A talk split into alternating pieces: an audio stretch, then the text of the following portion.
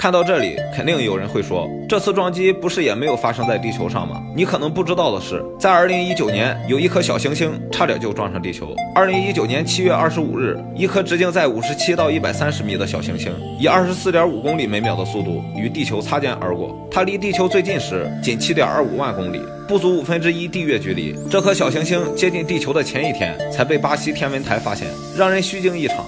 后来，这颗小行星被命名为2019 OK。这颗小行星可能是近十年经过地球的小行星中最大的一颗。2019 OK 的大小跟一个足球场差不多大。幸好这次没有撞到地球上，不然它也不会叫2019 OK 了。行星撞击并不是指这一次，往前推一推，1908年在俄罗斯通古斯地区上方还发生过一次大爆炸。这次爆炸摧毁了该地区约两千平方公里的森林，推倒了约八千万棵树。幸运的是，爆炸地区人口稀少，官方报道中并未出现人口伤亡。只不过不知道什么原因，还没有撞到地球，就在半空爆炸了。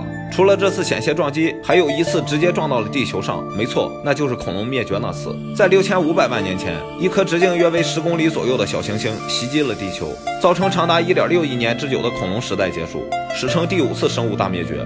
这次彗星撞地球，会不会是宇宙给太阳系的一次警示呢？告诉我们，天体碰撞时刻都在发生。既然能撞击木星，那么下一刻可能就会是地球。